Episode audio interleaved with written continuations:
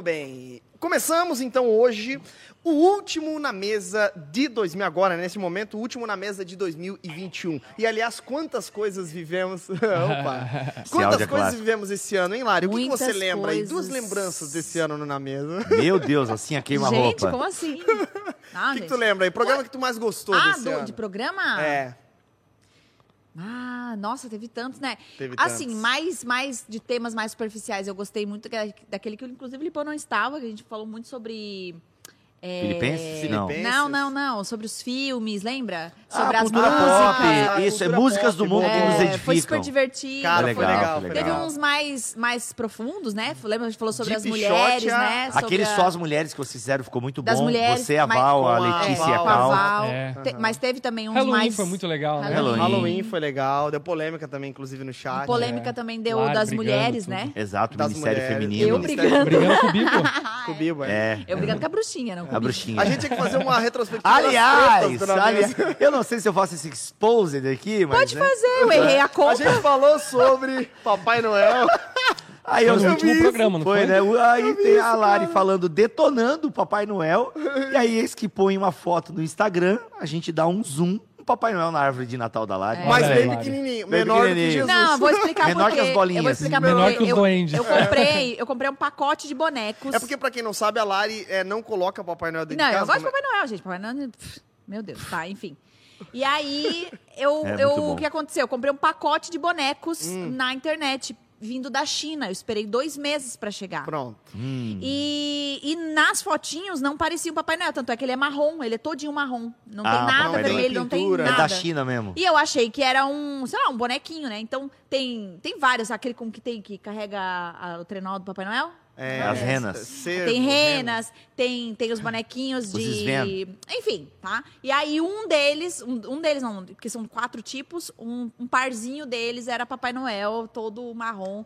Enfim, daí não vou jogar fora porque foi caro. Deixei lá mais no cantinho, tá bom. Olha aí. Mas não É, influencia Só pra pegar no vida, pé, não. Lari. Só pra pegar no pé, tá suave. Mas muito bom. Foi legal esse programa mesmo, verdade. Já em contrapartida, no Halloween, o, o, o Bibo falou que vestiria a Mileninha de bruxinha. Total. Ah, Acho que até ela tem um chapeuzinho lá em casa. O programa que eu mais gostei foi o, o Disciplina na Igreja. Pra mim, Ah, um dos melhores na mesa Ah, que a foi gente já fez. legal, eu verdade. amei esse, bom, esse bom. BT Cash. Aliás, eu tô, tô pensando em tornar ele BT Cash. É, eu não amei esse tema, cara. Disciplina na Igreja, pra mim, é um dos programas bem essenciais assim, que, Que a gente massa, produziu. cara, gostei bastante. E aliás, é, qual o programa preferido, Heavy, do. Olha, eu acho que talvez o Disciplina da Igreja seja um dos preferidos. massa, de conteúdo, né? De conteúdo, é, de Ah, conteúdo. Todos agora- geralmente são bem animados e tal. É. Até aqueles que a gente acha que não vai dar nada. Pô, de Natal, a gente Foi recebeu um monte de legal elogio, caramba, né? né? E, poxa, É. foi tão básico, mas pra galera gostou Foi bastante legal, de foi Natal. legal demais. E, e, e tu, Bibo? Qual Oi. tu É isso, da disciplina na igreja. Que legal, Gostei que legal. bastante, bastante. E ano que vem teremos muitas novidades também em relacionado ao Na. Mesa. O Na Mesa vai... Estúdio novo, eu quero estúdio novo, pelo amor de Deus. Vai ano ser que bem vem legal, temos então uma vocês- temporada nova, né? Temporada Bom, nova. Então vocês não perdem por E esperar. vamos comemorar Mas o vamos- aniversário do Na Mesa ano que vem, né? Em março é aniversário do Na Mesa, Vamos, certo? vamos, Vamos, celebrar. vamos. Vai ser dois anos de Na Mesa, Festa de galera. arromba. Olha só que legal. Caramba. Vai Dá pra gente soltar dois, dois episódios num dia só. Exato. Agora tu veio, man. É, olha aí, ó. Fazer, fazer um ou fazer um negoção. programa de duas horas. Boa, boa. Ou boa. já sei uma novidade, a gente começar no horário. Dá pra trazer dois convidados. Dois, dois convidados, anos. claro, olha aí. Ah, eu gostei muito daquele que o Igor Sabino participou. foi Sobre Afeganistão, que caraca. Ah, de legal, participação teve vários legais. Aham. Pô, Muito teve, legal. o- Enfim, teve de pornografia com o David Ricker, que foi muito Meu bom. Ah, muito bom. Teve de maconha, O com de o drogas, Marciano. mano, cara, de droga foi bom Eu não tava demais, nesse. cara. Nossa, eu comecei a seguir esse cara, o... Marciano? Não, antes. o David David Ricker. Ricker. Meu, ele é muito bom. É, meu, ele fala muito sobre, só- praticamente só sobre isso, né? É. E, e ele tava falando sobre adolescentes, né? Que é a fase que o Joshua tá entrando, assim. Meu, ele falou um monte de coisa. Eu fiquei tipo, meu Deus, como que eu vou enfrentar isso tudo, Exato, gente? esse universo. Mas né? Bem interessante, É. assim. Aliás, falou em universo, nós teremos um programa sobre metaverso daqui a pouco. Rapaz, É. é. Né? Ano que vem dá, vai Onda dar o que no falar. metaverso. Enfim, tem que começar a pensar nisso. Uma É nova isso. implantação da onda dura. Onde? Agora No vai- metaverso. metaverso. Já estamos pra pensando. você. É, mas tem que Poxa. pensar mesmo, Claro, cara. tem que pensar. É Então, teologia você não viu que o Greg pública. Groeschel já Pois é, não, lá, é a né? imagem que tá segura, circula. Eu não sei quem é esse Greg Groeschel. Tu não sabe? Não sei, ele é famoso. Poxa, Bibo. Pô, foi mal. O que, que ele, Bibo, ele é Porque tu é Está assim, Bibo. estratosfericamente errado. O Greg Groeschel, cara, ele é um grande inovador no campo, enfim, eclesiástico. Aham. É, por exemplo, a igreja dele chama Live Church. Uhum. E são campos que já acontece com projeção de Ah, pregação eu já ouvi e assim falar Não, são mega igrejas, né? Ele é o dono do aplicativo da Bíblia.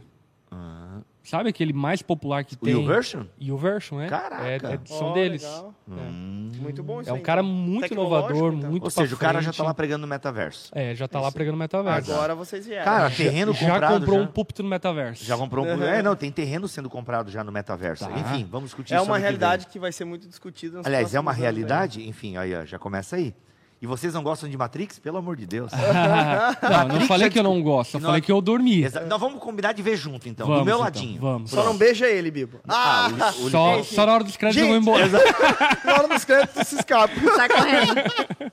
Enfim, gente, vamos começar então, porque hoje a gente é, vai fazer um programa aqui. Eu não sei se você tava aí, se você veio algum post e tal, até te aconselho depois você ir lá no post do arroba Onda Dura, que nós temos um- uma série de posts falando a respeito do que a gente vai falar aqui hoje. E um desses. Desses, da proposta, uma das propostas do programa de hoje é a gente discutir os assuntos que foram é, tratados, estiveram à baila, como diz o pastor Lipão, estiveram à baila no ano de 2021. Então, a gente vai começar agora, é, esses últimos assuntos aqui, a gente já vai começar com um que é bem assim, que está bem alta, bem polêmico, que é a questão, a questão aí, a questão da, não é da Michelle ainda, é a questão da estátua da ONU. A da estátua da ONU, que assim, não sei se vocês sabem, mas tem algumas posições sobre essa estátua da ONU. Só para explicar, eu vou ler aqui uma notícia rapidamente para você entender o que é essa tal da estátua da ONU. Ô, se a Bom. equipe técnica conseguisse botar, Marquinhos, tô pedindo aqui de última hora, Ou, né, ou- botar a estátua aqui na televisão. Se não der, tudo bem, porque pedimos de última hora. Só É. faz um sinal com a cabeça ou levanta um Mas joinha se- aí que eu isso, te vendo, Mas se Marquinhos. você colocar na internet aí, estátua da ONU, você já vai ver também o que nós estamos Ok, falando não vai rolar aqui aqui, então. Ó, México presenteia Nações Unidas com estátua guardiã da paz e da segurança. É o nome da estátua. Escultura dos artistas do estado mexicano de Oaxaca, Ja- Jacob e Maria Ângeles foi colocada na entrada principal para visitantes na sede da organização em Nova York. A entrega ocorreu no mês passado quando o país norte-americano ocupou a presidência do Conselho de Segurança. Então é um presente do México às Nações Unidas, à ONU, né? Isso. E então essa, esse é, um, é, um, é uma estátua que foi um presente de fato desses artistas plásticos que fizeram essa estátua e então deram de presente. Tá. Só que a grande treta acontece. Antes da grande treta, Vai, então. é importante a gente dizer que toda nação pode presentear a ONU com. Ah, é? É, toda nação pode presentear a ONU com essas coisas. Inclusive, acho que o Brasil. Nós tem vamos um mandar quadro agora uma caneca da, da coisa onda assim. dura para ONU. Pode, não. Toda nação pode dar presentes à ONU. Então, isso é uma coisa. E tem Tu coisa acha? do Brasil lá que, se eu não me engano, o Portinari é brasileiro, acha? agora não lembro. Portinari. É, enfim, tem, ah, tem um quadro de algum artista brasileiro lá na ONU. Então, assim, qualquer nação pode presentear a ONU. Então, é uma estátua. Aliás, essa estátua do México, quem assistiu o desenho Vivo, A Vida é uma Festa, É. conhece a Pepita. Muito legal. né? Então, assim, é a Pepita, que são os alehibres, E aliás, o né? filme é muito bacana, né? Cara, Ele- viu, É bem é um filmaço, né? filmaço, viu? Enfim, mas É, vamos lá. bem da cultura vamos- mexicana. vamos Bem da cultura foco. mexicana, a questão foco. dos mortos e tal. Esse- Não, mas isso tá no foco, uai.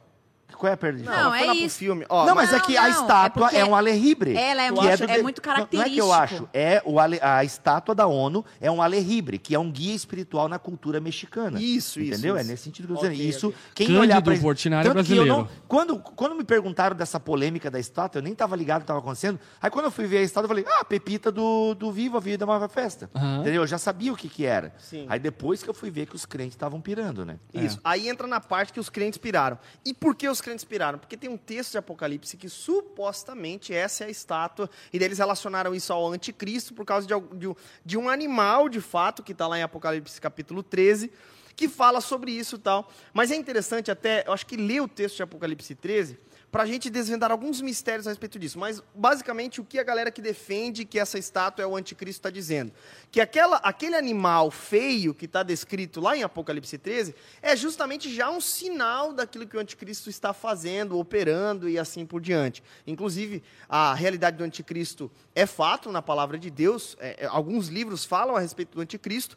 E esse texto de Apocalipse 13, então, foi interpretado como sendo de fato isso, porque tinha cara de tigre, pata de não sei o quê, enfim. Pata Tá na de tela, tá? Tá na na tela, tela. Obrigado, galera, Marquinho. ó, Essa daí. Esse é o Agora, Marquinho. eh, Compara aí, fica, olha para a imagem e, o Bibo vai ler o texto de Apocalipse 13 e a gente vai ver as semelhanças ou não a respeito dessa estátua. Vamos lá. aí. Vai lá. E vi um monte de besta na internet, quer dizer, e vi uma besta que saía do mar. Tinha dez chifres e sete cabeças com onze coroas. Uma sobre cada chifre e em cada cabeça um nome de blasfêmia. A besta que vi era semelhante a um leopardo, mas tinha pés como os de urso e boca como de um leão. O dragão deu à besta o seu poder e o seu trono e grande autoridade. Uma das cabeças da besta parecia ter sofrido um ferimento mortal, mas o ferimento mortal foi curado. O mundo todo ficou maravilhado e seguiu a besta.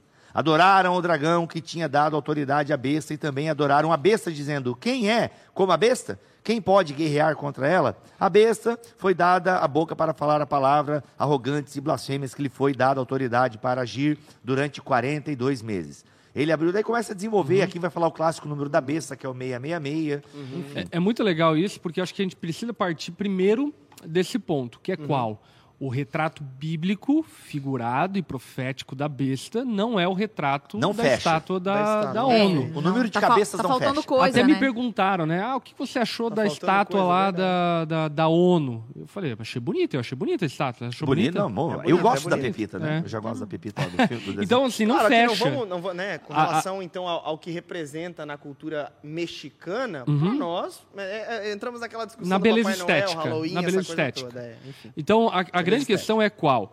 É, quando a gente ouve essa descrição é, simbólica do livro profético em Apocalipse 13, ele não bate a figura É, tá com faltando, aquilo tá que está acontecendo na ONU. Está faltando cabeça, faltando o nome das Chifre. blasfêmias, Exato. Tá faltando sem pé nem chifre. cabeça. Eu acho que é daí que O, surgiu essa expressão. o- o pé é, não é pé de É urso, meio enfim. leopardo mesmo, Então, né? aí os que querem defender que aquilo ali A é um tese. princípio, querem defender a tese que aquilo ali já é, É uma que vai nascer outras cabeças. Exato. Não, não, não vai nascer. Mas aí Eles o vão pessoal, fazer as, as Tem que novas imaginar cabeças pela estão sendo fé as produzidas. Cabeças. o pessoal que defende que aquilo ali é um retrato do anticristo e o início e tal de uma manifestação do anticristo, vai dizer que assim, ah, gente, eles não vão botar tão na cara, né? Aham. É porque assim, é, é- é incrível como o cristão, ele tem facilidade e ele tem um fascínio por teorias da conspiração. É.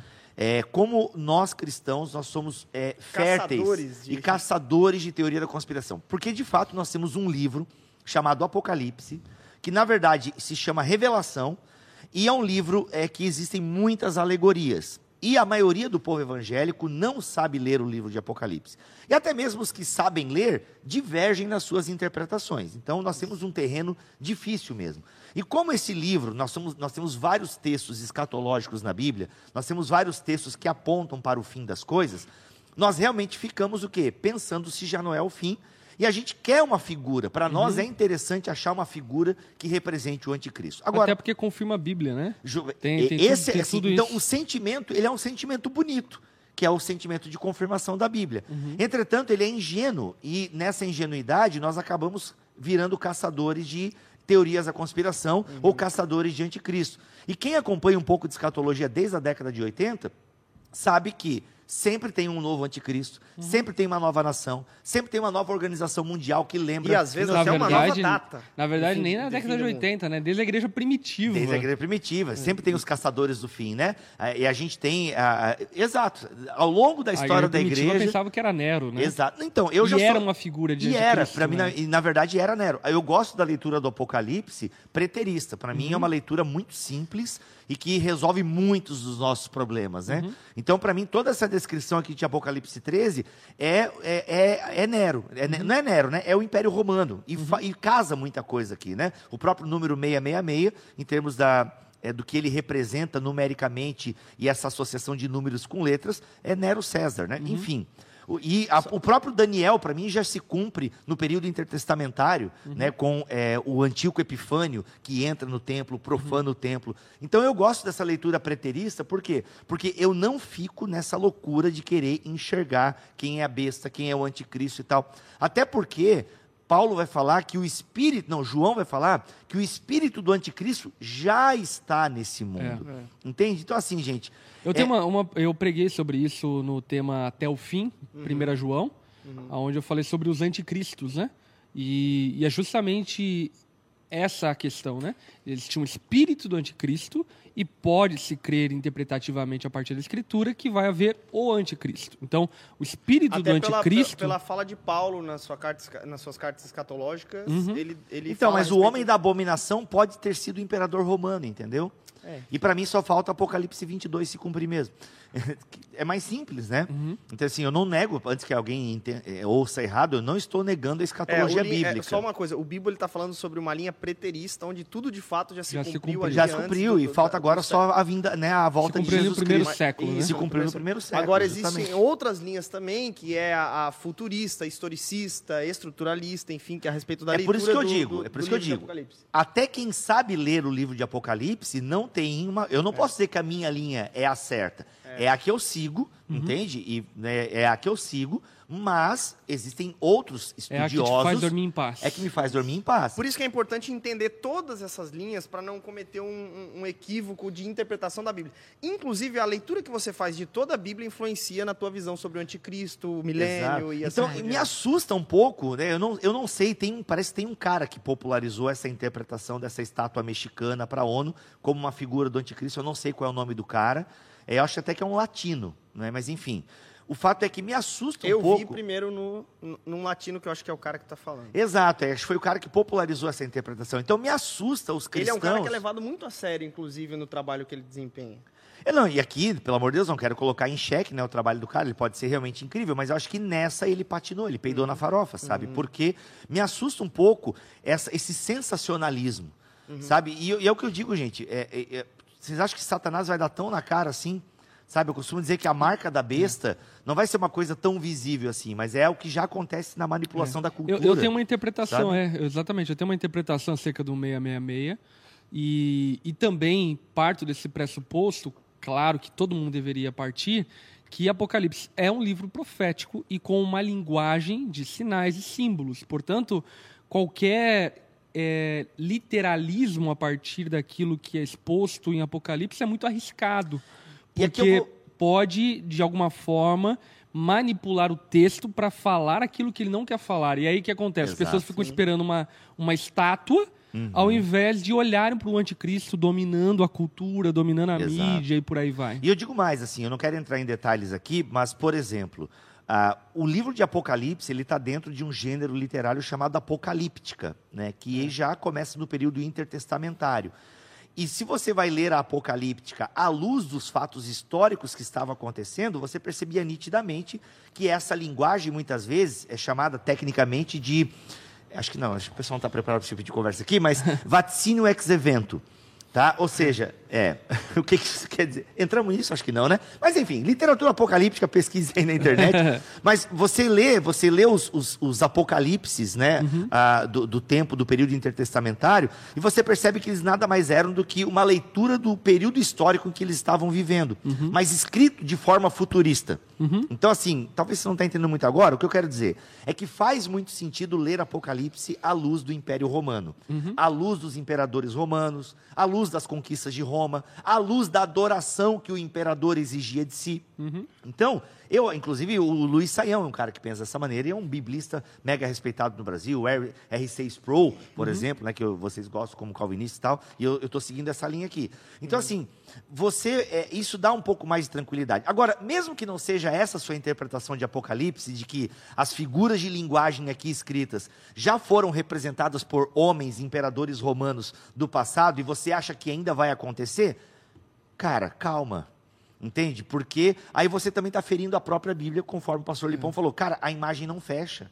Entendeu? E outra, lembre-se, isso aqui são Mas ao, mesmo, alegorias. mas ao mesmo tempo eu prefiro os crentes com um senso de urgência e de emergência do que, é, eu diria, conformados e confortáveis vivendo a vida. É né? uma pos- justamente, porque essa minha postura às vezes leva a uma calmaria, Uhum. entendeu? Cara, tá su- a gente acredita tanto na soberania divina que a gente está de boa na lagoa É. e às vezes isso pode nos levar a ficar acomodados diante de algumas coisas que acontecem Passivos, no né? mundo. Passivos, isso é um fato, entende? Isso é um fato. Agora, essa histeria também não leva a nada. É. Esse tipo de postura de que, ó, tá aí, É, ó, eu- está acontecendo. Eu acho que essa histeria, É. o grande problema dela é o, não é nem o conversar sobre isso no meio cristão. O Exato. problema é o senso de, de estupidez e ridículo que isso soa para o mundo. Meu. Tipo, as pessoas olham para o nosso tipo de debate e conversa e falam: caraca, esses caras estão fumando o louco." quê? Exato. né? Porque é um tipo de fala e discurso que até mesmo alguém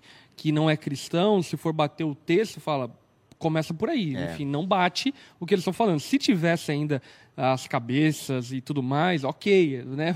Vamos validar esse debate, mas a questão é que nem tem como validar o debate partindo do pressuposto de que é uma figura totalmente diferente. Exato. E aí eu quero dizer o seguinte: é, você tem direito de pensar que essa estátua ela seja um sinal do anticristo. Mas você tem que também admitir a possibilidade que você pode estar redondamente enganado. E é bem, sim, tipo, cara, é 98% que você esteja errado. Agora você tem direito de pensar isso, você tem direito de expor isso. Agora a pergunta que você tem que Mas fazer. na- na só um deixa eu terminar aqui. A pergunta que você tem que fazer como cristão é. O que isso vai colaborar para o anúncio do evangelho, você trazer esse tipo de conteúdo para a internet? Esse tipo de alarmismo vai causar que tipo de sensação em quem não é cristão?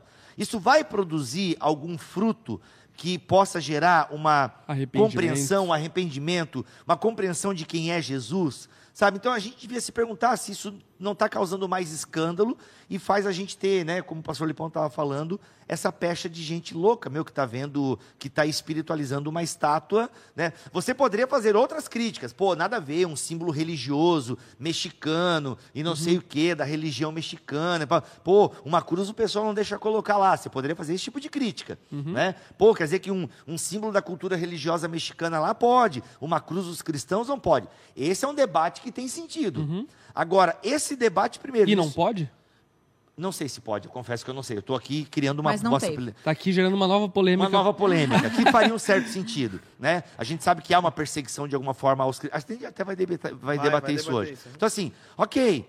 é, Aí seria até um debate público válido. Agora, esse debate, esse debate ele só faz sentido para nós cristãos que entendemos alguma coisinha de linguagem bíblica. E, cara, no fundo, sabe, não faz sentido. E outra, e outra, e principal, galera, a gente precisa ter uma escatologia que não nos deixe com medo do fim e alarmados em relação ao fim. A gente precisa de uma escatologia que nos faça trabalhar para Jesus. Exatamente. Bom demais. Gente, Vamos lá, Só uma- um comentário aqui que eu, que eu Eu- queria trazer aqui, que me mandaram no WhatsApp aqui, que eu acho interessante aqui, só pra... é, Mas daí não, aumentar- daí aí o pessoal tem o WhatsApp da, do Não, não, pessoal não, da calma, mesa calma, aqui, calma. fica É privilegiado. e a é- galera que está assistindo ao Não, vivo? não, é que é só pra dar uma, uma apimentada na discussão, ó. A editora... Lu... Ah, não vou ler, não. Ah, não, deixa, deixa. É que é longo, agora que eu vi que é longo. Nossa, vai, o que é, Hilário? O vai. que, que você Mas falar? é que tem uma outra parada dentro da própria ONU, que é sobre é, publicações de paganismo e, enfim, uma coisa meio Ah, mas que a ONU é assim. depravada, isso Enfim. ninguém precisa fazer muito cálculo. Perdão, meu amigo, não vou citar teu nome, mas perdão, eu não vou conseguir ler tudo agora, tá? Perdão. É, mas tá a muito ONU não é grande. crente, gente. Vocês querem esperar o quê? Ela não é, É. crente. É, E também não tem todo esse Nós poder. esperamos um culto com harpa cristã, velho.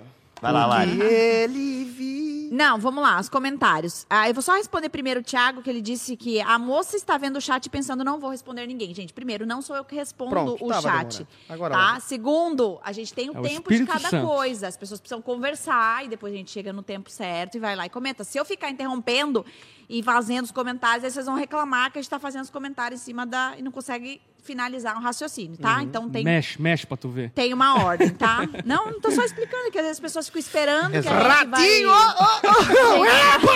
Nossa, o ratinho foi bem machista, vocês viram hoje? Enfim. Não, é que às vezes as pessoas ficam esperando a gente comentar e, e acham que a gente não tá dando bola, tá? É que tem Não, um tempo certo sim, pra cara. isso, tá bom? Vai, vai, vai. Vamos lá. É, teve uma pergunta pro Bibo. Foi? Bibo, por que você é tão arrogante, velho? Não, obrigado. A pergunta é. Ai, tô Chamaram de Pokémon. aqui. Pokémon, Pokémon? Go. É. Ah, temos que pegar, eu sei. Pokémon. Parananirana, Pokémon. Aliás, eu não vi Detetive Pikachu, dizem que é legalzinho. Cadê? Não, Vocês também não vi, não. Isso que é bacaninha. Aqui, ó. Oi. É, então, a pergunta do Henrique. Então o Bibo acredita que não virá o anticristo e implantará a marca da besta? Pronto, Então, agora ele pronto. foi na Tava ferida, né? demorando. Cara, é, eu acredito que o espírito do anticristo já está nesse mundo e pode ser que exista alguém, isso eu não afirmo, tá? Porque eu acredito que já teve o anticristo em figura humana, que era o imperador romano, mas eu acredito que a coisa vai degringolar bastante antes da volta de Jesus e pode ser que algum ser humano ou uma organização assuma um papel de liderança ao ponto de ter uma prática totalmente anticristã. Eu Rodrigo não digo Bibo que de, isso vai de Aquino acontecer, afirma que a ONU é, eu- é o anticristo. É, não, é, eu não acredito que a, a ONU pode ser, pode, mas a ONU tem esse poder todo, é o que a gente precisa se... né? Ainda não. Ainda não. É, Ainda Pode não. mas a estátua já é um símbolo disso. É, né? mas pode ser que tenha. Que acaba com A tudo. primeira cabeça já surgiu. Exato. Então, assim, As patas já a, tão a lá. ideia de Apocalipse, ela aponta para um ser humano, né? Se a fala do em homem da iniquidade, mas para mim isso já se cumpriu com o Nero César. Para mim, o 666 é uma representação também- de Nero César, entendeu? Agora, A pode linha ser que aconteça, entendeu? Assim, Mas o, o Apocalipse também ele é muito cíclico, né? Porque ele é uma se a gente- cebola, né? É. Ele é uma cebola. Exatamente. Porque se, se você for ler o Apocalipse literal, meu irmão, Como é, como é aquela forma de leitura lá das, das sete vezes? É, ele é cíclico, né? É, É. uma forma alegórica. O Hendrix que É. traz isso, né? É muito legal É, essa essa ideia de que, pô, de porque, porque tem selo, é, tem, ca- tem cavaleiro, tem é, taça. Meu irmão, não tem mundo pra destruir com selo, taça, cavaleiros e tal. Então, Aliás, um spoiler que ano que vem temos tema em cima É de verdade. Apocalipse. Olha aí, só. Perfeito, perfeito. Aí, ó. Ó, tem um comentário do E Carlos digo que é mais, assim. a gente vai trazer a estátua da ONU Ah, agora ele aí, veio, aí man. você mapa, galera. Aí bater tu foto veio. aqui. Aí a Não, onda dura vai virar notícia de novo. Esse programa vai render demais. Nós temos que ir para a próxima É, pauta. gente, vai lá. mas deixa eu fazer o comentário do Carlos aqui. Estamos vendo o retrato do evangelica- evangelicalismo no Brasil. Crentes que ficam vendo teorias da conspiração em tudo, acreditam que políticos são os enviados de Deus para salvar e proclamar o evangelho. Gostei desse cara. É isso aí. Claro Exato. que tu gostou desse cara. Um comentário progressista. de- Brincadeira. Gente. Não, mas vamos 100%. entrar. Então, Concordo assim, em parte. gente, eu não Vamos nego lá. a possibilidade, mas no fundo eu não tô nem aí. Beleza. Como já Agora, dizia Aquilino, já tô vamos entrar na aí. pauta que esse cara aí, esse cara aí vai discordar já também, já, já sabemos já. Ó, por exemplo, Michele Bolsonaro orando em línguas no STF com a nomeação do novo ministro do STF, terrivelmente evangélico, Presbiteriano, André né? Mendonça. Presbiteriano. E aí, cara, gente? cara muito legal, aliás. Simpático Ah, você O demais. pastor conheceu, Lipão né? conheceu ele Lipão Tem um pessoalmente. relacionamento pessoalmente. pessoal com ele. É isso Bom, aí, meu ministério aí. Não, ó, gente, vamos lá. É, teve a nomeação do André Mendonça, show de bola. Pô, Aliás, hoje ele foi empossado. hoje foi empossado, o cara tá, tá, tá voando. André Mendonça, Aliás, novo ministro Mendonça do STF. voando é uma outra notícia aí também. Marília Mendonça. Ah, tá. É uma outra coisa que a gente vai comentar. Nossa, o Bill foi infeliz Vai, vamos nessa piada. Vai Mas lá, vamos lá, vai lá, vambora, vai vambora. Ale Ribre. Mas, vamos- mas vamos lá. Michele Bolsonaro, né, daí na nomeação dele, pô, eu tava no, eles tiveram a comemoração, tal, ao vivo e tudo mais, mas parece que eles estavam depois em uma outra sala mais privada, e aí Michele Bolsonaro Não, eles soltou estavam, uma... eles estavam numa sala privada Hum. enquanto estavam vendo ao vivo a transmissão do, da Câmara. Hum. E aí, então, na hora que foi. No é, Bingão do Supremo. Foi, foi exposto lá a vitória dele lá na, no, no Senado. Ele, eles então comemoraram assim por diante. Mas era tipo assim: eram é, o núcleo e algumas pessoas ali envolvidas no governo. Tava o É. André Mendonça, estava Damares, estava algumas pessoas lá, enfim. Uhum. E aí, do nada, na comemoração, Michele Bolsonaro. Solta uma rajada. Aquela sobe na vassoura e anda. E é, soltou a rajada, aleluia, glória a Deus, tal, a comemoração dela. Pra quem não sabe, ela, ela é de raiz pentecostal. Uhum. E aí, né, enfim, o, o Michele Bolsonaro começou dessa forma. Come, é, Pra quem não entendeu dessa nada, gente, ela falou em línguas, que tem gente que Isso. não entende essa expressão rajada e tal. Ah, tá, enfim. Ela, ela Falou em orou em línguas, línguas. Ela. E aí, ela Isso. foi muito. Ela foi muito duramente criticada, obviamente, pela grande mídia, que já é uma crítica do governo Bolsonaro, e, sobretudo, é, lutam, né? Enfim, pela laicidade, laicidade do Estado. E, enfim, aí foram críticas é, e críticas na Michelle Bolsonaro, duras críticas, a gente já vai falar sobre esse extremo também. Mas e aí? Fato é que Michelle Bolsonaro, é, diante daquilo que ela acredita na linha é, é, de, na linha pentecostal, ela falou em línguas para uma comemoração da nomeação de André Mendonça no momento de felicidade. E aqui eu quero lançar para a mesa a seguinte pergunta: Michele Bolsonaro é, deveria ser corrigida, criticada da forma que foi, e por outro lado, pela grande mídia, e por outro lado, erro- biblicamente, ela está errada, ela está correta? E aí? Qual é Gente, a. qual foi a crítica, assim? Que eu confesso pra vocês que as únicas notícias que eu vi era a galera tentando entender esse fenômeno das línguas e tal. Aí É, tinha mas- reportagens, né? Umas coisas meio bizarras. Agora, qual foi a crítica em relação ao falar em línguas? Eu confesso que eu não vi. Então, foi essa mistura da fé com o Estado, tal, essa coisa de, de terrivelmente evangélico, já misturaram eu- todos, eu- todas as críticas Ah, nesse tá. sentido. Não, eu porque- acho que é bom, vamos partir desse pressuposto aí, depois a gente entra na questão glosolalia, xenolalia, enfim. Mas é, olhando para o ambiente, primeira coisa, não foi em um lugar é, público, foi um lugar privado, ainda que é, provavelmente foi no Palácio Alvorada, pelo que eu vi ali a imagem, enfim. Mas foi uma sala à parte, onde estava ali a família do ministro e assim por diante. E o governo é, Bolsonaro tem é, um número expressivo de evangélicos envolvidos no governo, tanto de linha pentecostal quanto de linha tradicional e por aí vai. E aí, enfim, nesse ambiente onde eles estavam assistindo, a Michelle Bolsonaro expressou então ali o, o falar em línguas, assim por diante. E olhando para isso, eu não vejo problema nenhum, até porque é, outras pessoas de outras religiões, de outras fé e assim por diante, é, também expressariam alegria e possivelmente expressariam é, adoração ao seu Deus, e assim por diante. E Como nós, já aconteceu como no evangélicos, político brasileiro, comemorações nesse sentido exatamente. é, de- com outras religiões. E nós, como evangélicos, deveríamos ficar pianinho calado, porque é uma expressão religiosa num Estado laico que a pessoa tem o direito de se expressar. Até porque mesmo a própria primeira-dama, né, a Michelle Bolsonaro, não estava ali nem em uma posição política, ela estava numa, numa posição de amizade ali, enfim, tudo mais. O que eu penso, e até eu, eu fui um dos primeiros a receber esse vídeo, nem falei para vocês, né? Enfim, na- no- nos internos lá, enfim, aí depois que eu fui ver que saiu na mídia, assim por diante, né? E, e é engraçado isso porque quando compartilharam comigo, compartilharam num tom positivo. Tipo assim, olha só, essa é a fé da nossa, da nossa primeira, Primeira dama dama, e aham. tal, tal, tal, enfim. E depois foi ganhando uma conotação negativa na internet por motivos óbvios, porque muita gente não entende esse fenômeno, né? É, então, o que eu penso? Eu penso que ela está completamente no direito dela fazer isso, no ambiente privado. É um direito religioso, é um direito de fé. Agora, o que eu penso é que nós evangélicos deveríamos, eu acredito, colocar holofote em coisas que o mundo entenda. Né? Porque daí entra, ainda que não seja num culto público, mas vale a pena pegar o princípio de 1 Coríntios capítulo 14, que o apóstolo Paulo fala, olha, se alguém está falando em línguas e não houver quem interprete, é melhor que fique calado, porque não vai gerar benefício para quem está ouvindo. Então, eu penso que compartilhar, viralizar, é, eu diria até mesmo valorizando essa, essa postura dela é infeliz, porque não gera o efeito que poderia gerar. então ela tem o direito. Agora eu acho que nós evangélicos somos infelizes quando compartilhamos isso. E não apenas esse episódio. Eu vejo algumas igrejas, pastores, enfim, eh, compartilham volta e meia alguns fenômenos eh, da espiritualidade cristã que eles creem, enfim, aqui não vou entrar nesse mérito agora.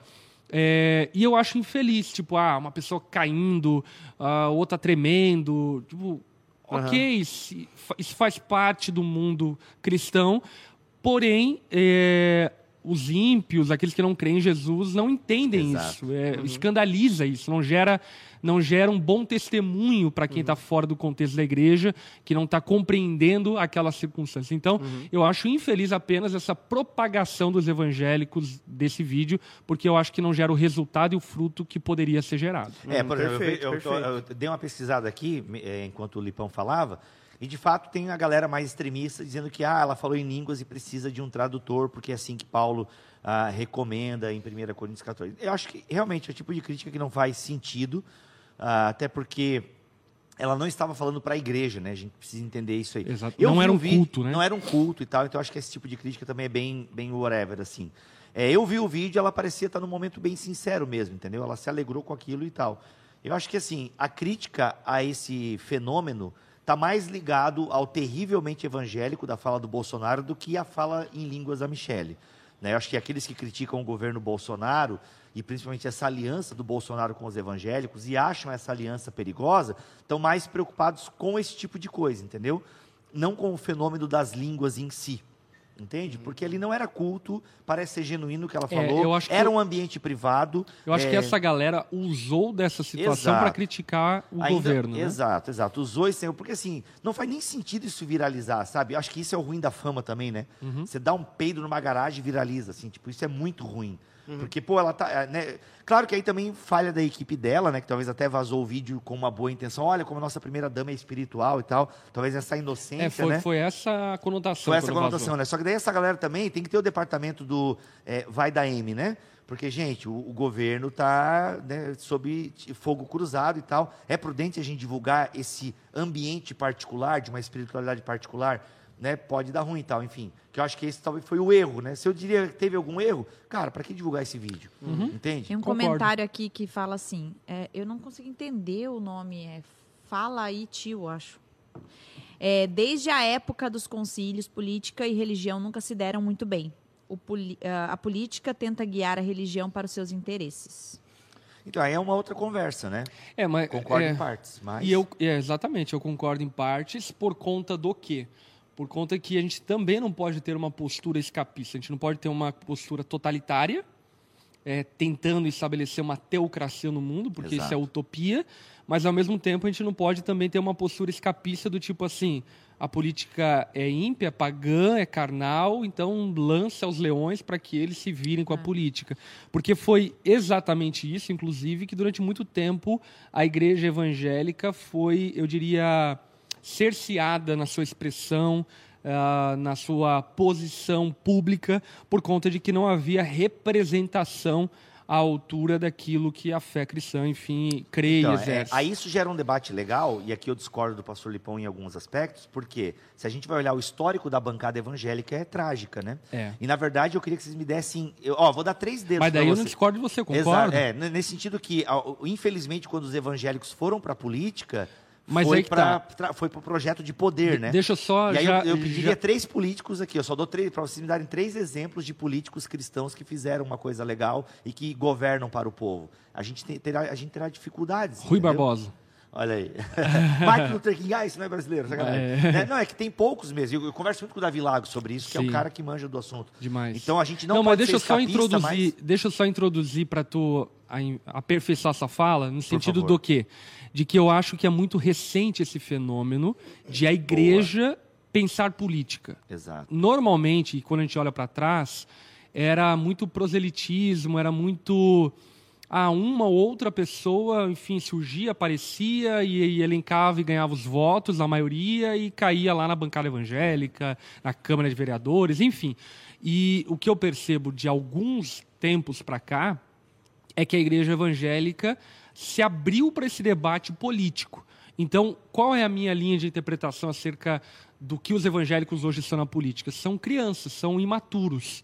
É, a e- nossa democracia é jovem, né? Exatamente. E aí o que eu creio é que faz parte. Né? A gente vai ter que amadurecer politicamente para se envolver de maneira sóbria com a política. E aí entra até a questão, né? Estamos preparando os nossos jovens para ser bons políticos? É uma pergunta boa. A gente já discutiu isso naquele do Cultura Já, Pop, já, né? aham. Temos jovens estudando em faculdades de cinema, ou a Cinema. gente ficou com tanto medo do mundo que não, não o cinema é do diabo, não pode estudar cinema. Uhum. Então isso a gente precisa pensar a longo prazo, né? Pessoas cristãs que levem a sua fé de forma decente para ah, projetos políticos. Gente, é difícil, é mas- só um ponto que a gente está fazendo uma retrospectiva para quem chegou agora, né? A gente está fazendo uma retrospectiva do ano que entrou o caso da Michelle Bolsonaro, né? E falar em línguas e tal. É que o povo está perguntando muita coisa sobre o que que a gente pensa sobre a política e lá lá lá e a gente Ah, não tá. vai estender para isso, tá? A É. gente só está fazendo mesmo passando por cima da- da- de alguns pontos que aconteceram esse ano, tá bom? Então a Temos um vai- na mesa sobre igreja e política, É com verdade. participação É, do eles Davi estão Lago. perguntando, É concorda, verdade, não é concorda, com fulano, com ciclano. Então vamos passar reto é, dessas perguntas, tá bom? Agora, é, sobre... Glosolalia. Não, não, não. Sobre Não, o... Hã? Quê? Não, glosolalia. É, não, não, agora, sobre esse lance da, da, da, da questão da igreja ter se envolvido né, politicamente. Eu acho que é, ainda a gente não, não, não, não alcançou primeiro, né? Eu acho que isso é uma ideia também utópica, essa questão da unidade da igreja na visão política. Isso vai ser é, bem difícil de ter, sinceramente. É, eu acho que é, o Bolsonaro conseguiu é, é, é, generalizar mais, um, um pouquinho mais, né, da- e a gente viu isso na própria, nas- na própria eleição. E assim, ó, o fato de é, né, até o departamento que tu comentou ali, Bibo, do, do- o pessoal não tem, eu também acho. Só que às vezes eu acho que é até meio proposital essa linguagem, essa coisa, para cativar o eleitorado também. Eu enxergo dessa forma. Por exemplo, é, eu, na minha visão, eu não vejo como um ambiente privado, aquele ambiente. Porque tinha câmeras, tinha um monte de gente na sala, Não, mas é sabe? câmera de celular, né?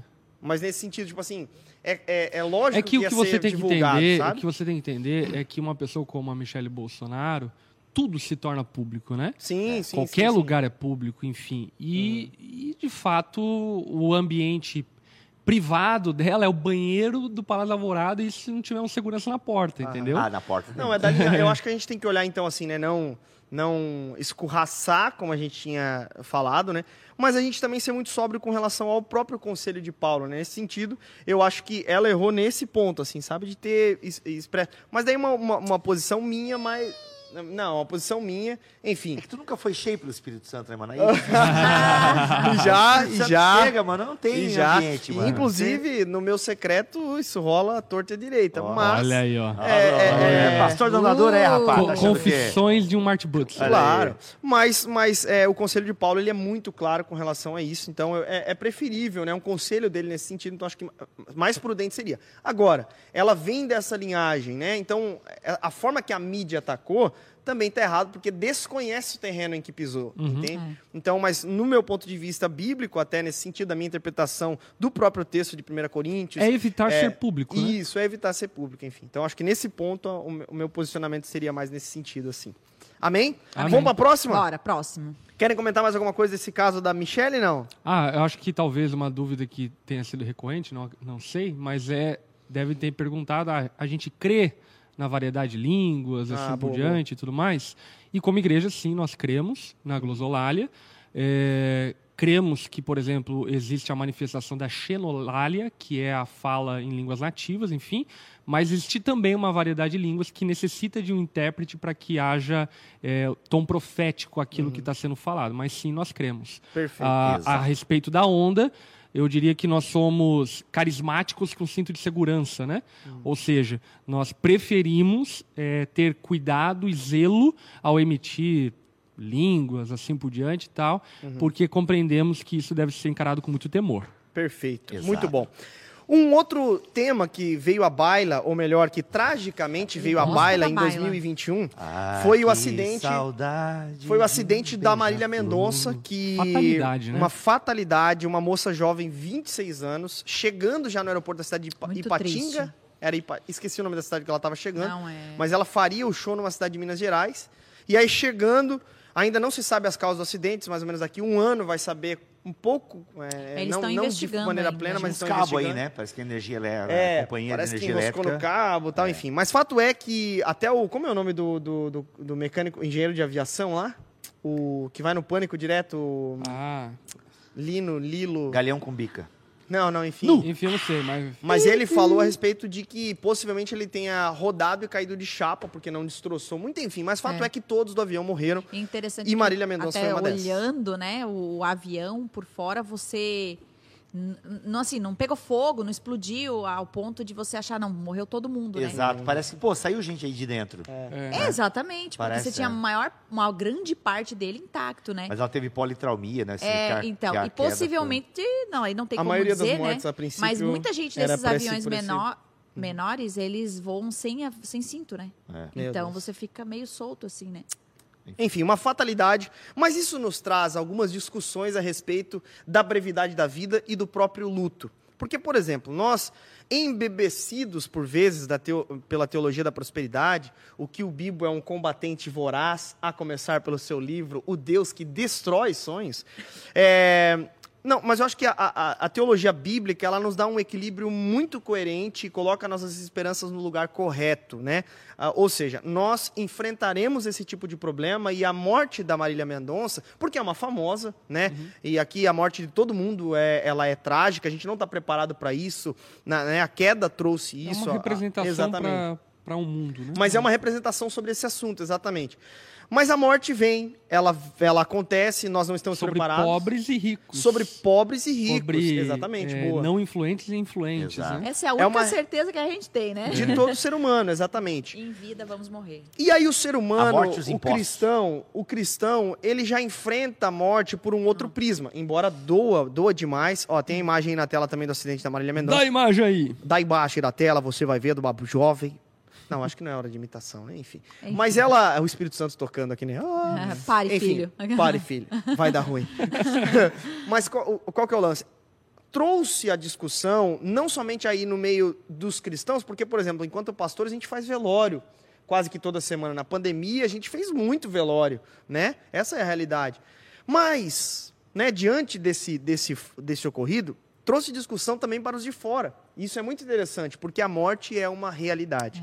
E a grande questão é como nós, enquanto cristãos, encaramos a morte. O que para nós é a morte? E aí? A morte é um salto para a vida. Olha, muito bom. A, a morte, biblicamente falando, ela é uma passagem, né? Ela é uma passagem para a verdadeira vida. Inclusive, a Bíblia ela usa de muitas parábolas para nos falar acerca da morte e da vida eterna. E uma das parábolas que eu gosto demais, que inclusive eu citei esses dias em uma pregação, é a respeito do fato de que a vida é um lugar onde nós recebemos aquilo que não é nosso para podermos trabalhar para a glória daquele que nos deu aquilo que temos, para que dessa forma então sejamos recompensados com aquilo que é nosso na eternidade. Então, a vida de fato é breve e a grande questão ao olharmos para a vida é que nós devemos olhar com temor, com zelo e principalmente com um senso de eternidade, compreendendo que a morte chegará e quando ela chegar nós prestaremos conta eh, tanto da nossa fé, se nós tememos a Deus, o pecado capital, como também eh, a respeito das nossas obras, os galardões, as recompensas da vida eterna. Portanto, deveríamos encarar a vida como um lugar onde nós investimos para a eternidade, né? Muito bom. Louco, essa noite pediram a sua alma, né? Ninguém sai de casa achando que vai morrer. Ela foi é. pegar esse avião e ela tinha um destino muito claro, certo? Ah, inclusive tem mensagens que ela trocou com o fã-clube antes de embarcar, fotos, story, né? O story que- Stories e tal. É, né, a gente que viaja de avião aí constantemente, Ninguém né? espera por isso. Ninguém né? espera, ninguém sai de casa, né? Se você não tem sentimento suicida, ninguém sai de casa achando que hoje... Ah, eu toda Ah. vez que eu pego avião, eu acho que ele vai cair. Então, eu, Sério? eu seria uma pessoa. Eu, eu me despeço toda vez. Eu me despeço toda vez, galera. Não, sim, um não, prazer. é, inclusive- Achem meu celular. Não, inclusive, ah, tipo assim, é Não, uma mas coisa... dá uma refletida por exemplo, na vida né, a gente não fala sobre isso, mas eu até fiz uma live esses dias, pois é pesado esse iPhone, Ah. hein? Eu quero ir pra América. É, é, mas é, a gente não fala sobre isso, mas, por exemplo, nós precisamos, independente de quanto você ganha, tá, gente? Se você ganha bem, se você ganha pouco, pense na sua partida. Principalmente se você é o provedor do lar. Pense na sua partida. Então, dá um jeito aí de fazer um seguro de vida. é, pensa que em a qualquer momento ah, você pode morrer. Eu falo, inclusive, para as mulheres que me seguem, né? Estudem, trabalhem, não, dependem, não dependam financeiramente dos maridos. Se quiserem depender, ok, foi um acordo familiar, mas lembre-se que o seu marido pode não voltar para casa, ou porque ele saiu com uma novinha, ou porque ele morreu. Então, é meio chato falar essas coisas, mas a gente precisa falar que Você ia aproveitar para destilar o seu, o seu igualitarismo, hein? Não. Meu Deus, como é que chegou nisso? Mas enfim, não ia falar nada disso. O que eu ia dizer é o seguinte, cara, como é que tu chegou aí nesse negócio Cheguei aí? nisso. Meu, nada a ver. O que eu Agora quero dizer é o seguinte. man? não, o que eu quero dizer é o seguinte, é que a gente precisa pensar que morrer é uma coisa cara. Então, quando você morrer, você vai deixar muitas despesas para os vivos, né? É, então, se você tem minimamente condição, sugiro você aí pensar no seu planejamento financeiro de 2022, você pensar num seguro de vida. Ah, cara, tem seguros por menos de 50 reais. Sabe que pelo menos vão pagar o teu caixão e algumas despesas e ainda vai dar uns 25 mil para os enlutados, entendeu? Porque morrer é caro. Então, é importante a gente pensar, e se eu morrer agora? Como é que ficarão os meus entes queridos? Nenhum dinheiro do mundo vai te trazer de volta, isso é fato. Não há dinheiro que traga um ente querido de volta. Mas Eu acho que nem, nem apenas, é óbvio, né? Esse cuidado com quem vai ficar é maravilhoso. Mas também como você tem vivido a vida, né? Você está pronto para morrer. É o momento de. é É, não, eu estou refletir pensando isso, na é. questão financeira, é, é- é social, né? Claro que isso é um, é um ponto Porque- mais importante esse. Não, Porque eu pe- trouxe o orçamento. Gente, calcula aí, ó. Morrer É, é uma custa coisa 50 prática, é uma coisa ele vai ver os stories e tá fazendo propaganda. disso. Não, não, não, não. Comissão, comissão. Mas a MetLife, que é a minha seguradora, é muito boa. Não, mas, mas uma outra reflexão. Eu acho essa reflexão muito importante ser feita. Não, porque a igreja, Aliás, não, porque a eu tenho seguro só- de vida. É, não, porque a igreja só fala desse aspecto. Cuidado com a sua alma, vão, né, você pode morrer, para onde você vai, para o céu e para o inferno. Isso a igreja já faz. A igreja precisa falar também dessa, desse Tu aspecto tá à mais frente prático. do tempo, né, cara? Não, não é tua frente. É, eu o, tô, eu tô o, no o básico. cuidar das viúvas, né? Cuidar das viúvas, entendeu? Ah, Esse é um ponto, cara. Pô, eu conheço, inclusive, casos, né, de, de pessoas viúvas que, cara, mano, é, é difícil, né? Tá, faz 11 meses que o meu marido morreu e as contas são todas das minhas costas. Graças a Deus, meu marido, né, a gente tinha um terreno, tinha isso, aquilo, vendemos e tal. Mas, cara, a gente precisa pensar. E repito, independente de quanto você ganhe, talvez você ganhe muito pouco, mas, cara, dá um jeito de pensar em alguma coisinha para que quando você morrer, quem ficou vivo tenha pelo menos dinheiro para fazer um enterro decente para você. Muito Enfim, bom. só para. É. Eu- é que eu acho que a galera pagar seguro de vida é meio, tipo, É meio, triste, né? meio triste, né? Cara, não, hoje eu vim aqui assinar o meu, meu seguro de vida. Porque, É, pra- é porque você ama, né, cara? Então, assim, por isso que eu, a Xanda tem todos os contatos. Ó, se eu morrer, aqui tá o meu gerente, aqui tá o financeiro do Bibotalk, aqui tá o Alex que tem as senhas. Cara, é um assunto meio Aqui chato. tá minhas contas nas Ilhas Caimã. Exato, claro. Aqui tá meu triplex no Guarujá. Exato, exato. Não, tem todos os contatos, O né? meu sítio em Inclusive, Atibaia. aqui, Esse aqui é o senhor X, das coisas ilegais e tal. Então, assim, é- mas, cara, é meio chato, é o tipo de conversa que a gente não Xanda, quer ter. se eu morrer, pega um teco-teco e vai pra Colômbia, vem lá e vou te Exato, exato. O Pablinho deixou algo pra Pablinho mim. Ainda é nesse sentido, sabe? É uma conversa Isso chata. a Globo não é, mostra. Mas, cara, ela saiu pra tocar num show e É, deixou é. mãe, filha, né? Mano, é isso. Deixou muito filho, bem, né? E deixou Ô, muito ma- bem, graças a Deus. Ô, né? mas aqui, não é ó- o caso da Marília Mendonça. mas se você não é a Marília Mendonça ou rico e tal. Cara, até essa parada de ser rico. Tem muito rico. isso Deixa aqui, dívida. Deixa dívida e outra. Ah, não fez umas paradas de inventário. Mano, é uma grana federal. Sabe por que eu tô falando isso? Olha só, o- coisa da vida. Eu peguei Porque voo. eu tô ferrado, Não, não. Eu peguei voo com um cara que cuida justamente dessa transição patrimonial. E ele falou que tem muito rico que não sabe morrer. Porque Ó. não cuida dessa transição patrimonial. E aí, cara, é imposto em cima de imposto. Porque daí são grandes fortunas, né? E ele falou que tem um jeito de você não pagar tanto imposto. Que é o trabalho dele, entendeu? Como advogado, não sei o quê. Que ele já deixa tudo pronto pro cara morrer. Entendeu? Ou pra mulher morrer. Então, assim, tu vê, é uma Caramba. conversa meio chata, mas é, temos que pensar sobre isso. É uma conversa que eu conversei no avião. De repente, Exato, só pra, eu no avião só pra de repente. Não tenho muito, né? Não Vou deixar ó, o Onix. CPF da minha esposa. Vou deixar o Onix pra Xanda aí, mas já Crédito vamos conversar sobre aceita isso. Mas enfim. Mas ó, é- eu queria só falar a respeito do que o pastor Lebon comentou lá no começo, Pronto. porque enfim, aqui como pastores a gente traz esse esse viés também, né? Que é o lance de realmente o, pre- ah, o preparo da alma, né? Essa coisa que a igreja sempre tratou, mas eu acho muito importante. Por exemplo, nós enquanto cristãos enxergamos a morte como de fato um salto para a vida mesmo, né? Até tem uma história muito interessante do Dietrich Bonhoeffer, que foi alguém que Quem é lutou esse? Não, não reconheci pela pronúncia. ah. Pô, tem uma discussão séria né, sobre o sobrenome do cara, né? Como é- Dietrich Bonhoeffer. Bonhoeffer. Bonhoeffer, Bonhoeffer. Pra mim É, é Bonhoeffer. Bonhoeffer. Bonhoeffer. Pra mim é Bonhoeffer, Bonhoeffer. Bonhoeffer dá tudo certo. Bonhoeffer. Bonhoeffer. Dietrich Bonhoeffer.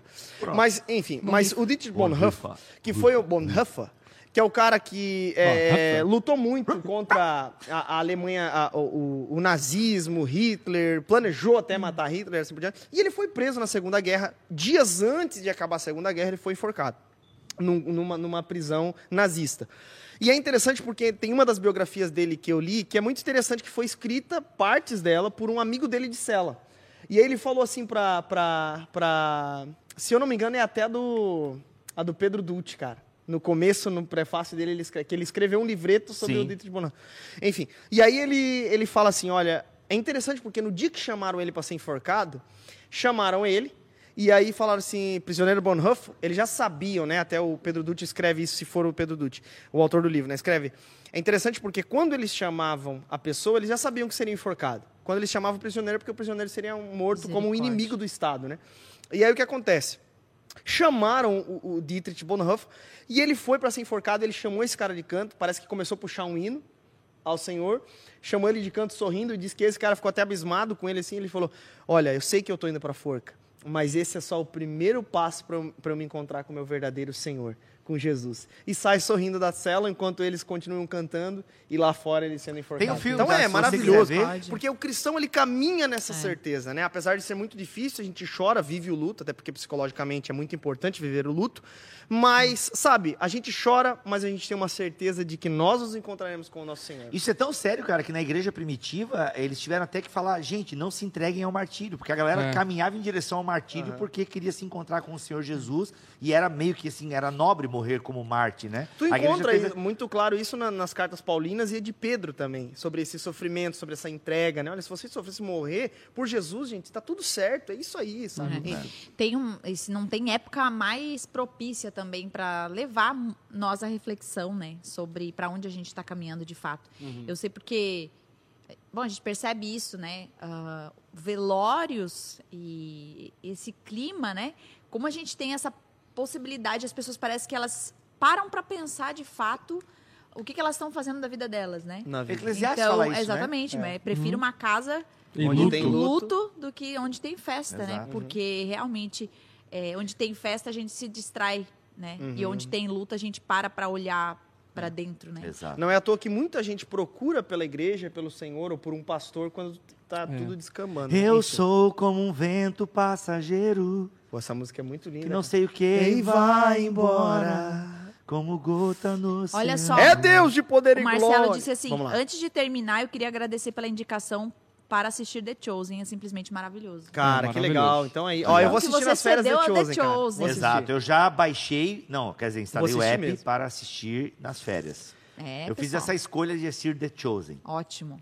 Quero só ver. Eu escolhi. Muito bom, Eu o escolhi. escolhido. Bom, e um próximo assunto que a gente Ah, não trouxe... acabou não? Não, não, não. tem- agora. Ah, não. Não, mas ah, tem mais não, mas é 10 que tem mais dois assuntos que eu acho muito Dois? importante. Não, só mais um. Escolhe. escolhe Vou escolher então o mais polêmico brigas, aqui. Escolhe tuas brigas, irmão. Superman bissexual. Filho Foi do Superman. certo Não mexe com o meu o Superman. filho do Superman. Não mexe com o É, gente, entrou muito também em voga este assunto, porque é o seguinte: o jogador Maurício de Souza, do Minas Tênis Clube, que é, no fim, um clube de, de vôlei, tá, É gente? Minas Tênis Clube? Tênis Clube, mas é de vôlei. Caraca, E aí, é, ele joga vôlei, ele é um, um- um grande jogador de vôlei, jogador da seleção, enfim, convocado, foi para as últimas o Olimpíadas, nome enfim. o vôlei cara... devia ser handball, porque joga com as mãos, né? É, pode ser, pode ser bacana. Aí, ó, boa reflexão, Boa escreve um reflexão, livro. Exato. Mas é fato é que ele então lançou o seguinte quadrinho nas, nas redes. Ele lançou, ah, é, teve, a, teve aí ó, a, a- o que que é? Botaram o quadrinho aí? É, ó, tá ele lançou tela. essa imagem aí, escreveu no story dele assim: é, vão achando que é só um desenho, aham, vão ver onde isso vai parar. Foi esse o post dele, o posicionamento dele. Ele é um cara bem conservador e assim por diante. E aí ele fez esse post e o cara foi escurraçado em rede nacional, internacional. Perdeu a sua vaga no time de Minas. Ele foi, é, é, perdeu o emprego dele. Ele foi, é, o Renan Dalzotto, que é o técnico e o responsável por convocar jogadores para a seleção brasileira, falou que não vai convocar mais ele. E ele foi acusado de homofobia. E aí, enfim, entrou um embate terrível e assim por diante. E aí, temos esse assunto para debater hoje, que é um assunto que muita gente está se rendendo a esse tipo de, de pauta. E aí nós podemos discutir também a, a, o LGBTQIA na comercial, cultura né? pop. Mas, e aí? O que, o que fazer diante dessa, dessa, desse ativismo também LGBTQIA? A homofobia, que também é uma triste realidade e assim por diante. Mas foi certo o posicionamento dele, foi certo o linchamento, e aí? Vamos, vamos conversar. Olha, eu acho que Tá o posicionamento dele pensando é um tipo de falar. posicionam- posicionamento que não ajuda e nem atrapalha. Uhum. É um posicionamento neutro. Tipo, só, como a gente estava falando até antes, né? É um raio-x de um problema. Uhum. É, então, acerca do comentário dele, pensando do, do, do ponto de vista propositivo, ele não, não propõe nada. É, ele não, não, não ajuda a ninguém a fazer e ir para uma direção. Uma assim apologética bem ruim. assim Exatamente. porque ele não defendeu porém, nada. porém, ele tem todo o direito à opinião, ele tem todo o direito à expressão, e eu acho que é uma baita de uma sacanagem esse cerceamento da liberdade dele de se expressar, até mesmo se tivesse errado na fala dele ou algo do tipo. Então, eu acho que esse cerceamento da liberdade dele foi algo muito ruim, mas que, na verdade, é retrato de um mundo é, que tem se dirigido por uma pauta econômica, e vale a pena salientar isso, não é uma pauta ideológica, ainda que pareça ser ideológica, ela, no fundo, é regida pela economia que agora é favorável é, incluir essa pauta progressista dentro dos produtos, assim por diante, porque está vendendo, porque é um público muito muito fechado entre si. Então, é, eles fecham questão, por exemplo, na compra de um carro, se aquele, aquela marca de carro é, favorece a pauta LGBTI. É, fecham questão na compra de uma marca, se aquela marca promove a, a pauta LGBTI. Então, Inclusive, eu penso que, por vezes, isso deveria nos ensinar como cristãos. Que a gente, por vezes, não considera essa questão do mercado e acabamos sendo vitimados pelo mercado porque não temos um posicionamento é, baseado nas nossas convicções. É tipo assim, a gente toma Coca-Cola que tem o rótulo Alô Diabo. Brincadeira. brincadeira, brincadeira, gente. eu só queria Cara, esse soltar essa. foi muito nada a ver com o Lipão, né? Não, mas o que eu quero falar é o quê? Mas é porque foi muito boa. É, mas eu quero dizer é o quê? Por vezes nós acabamos consumindo produtos de marcas, enfim, que tem, por exemplo, é, sei lá, trabalho escravo na sua linha de produção, que tem é, pautas Por que tu progressistas. Tá de trabalho escravo em linha de produção? É Não, alguma mas, mas é que tá, esse é um problema, porque hoje quase toda marca tem Exato, trabalho escravo na exato. produção. Se Meu vê Deus. da China, filho. Exato. Se vê da China, desconfia, enfim. Então, é, nós acabamos perdendo essa batalha. É, e acredito que porque temos uma perspectiva superficial dela. A gente acha que é uma batalha meramente ideológica, mas na verdade, por fim, é uma batalha econômica. Então, há alguns pontos aqui que eu acho preocupante em tudo que aconteceu. Primeiro, eu não vi homofobia no comentário dele. Né? Eu acho que você. é, homofobia é uma coisa. é, eu não quero entrar no mérito do termo homofobia, né? Porque a gente não tem medo ah, ah, de homossexuais. Mas, enfim, o termo é utilizado. é, ele não incita violência ah, contra ah, homossexuais. Enfim, eu acho que houve um exagero. ah, até porque a fala dele não vai nem para frente nem para trás, né? Então você pode deduzir o que ele quis dizer. E aí, com base nessa dedução, você pode achar que é um comentário homofóbico, né? É, tem comentários bem piores, inclusive até em peças da própria cultura pop, que, enfim. Então eu achei que houve realmente um exagero. É, mas eu achei o comentário dele também bem infeliz, assim. Só que o comentário dele, infe- infeliz porque não propõe nada, é nesse sentido que eu digo, tá? Agora, o que, que me preocupa, tá? Me preocupa que essa, ah, que essa militância faça um pai de família perder emprego. Vou pensar por esse prisma, né? Tudo bem, ele é um cara que está super bem, né? Imagina, de 200 mil seguidores, foi para 2 milhões, já está andando do lado do Bolsonaro e tal. Então, para ele Ele vai bem- vir político, Vai né? ser bem melhor para ele, até porque, se eu não me engano, ele estava meio que em fim de carreira também esportiva, né? Então, pô, em vez de ser um técnico de um time, sei lá, B de qualquer cidadezinha aí, o cara vai ser um baita político, vai ganhar bem pra caramba e tal. Então, ser cancelado no Brasil pode ser um bom negócio, né? Pode ser É, um bom a, negócio. a partir da ideia do algoritmo, é, é um bom negócio. É um bom negócio, enfim.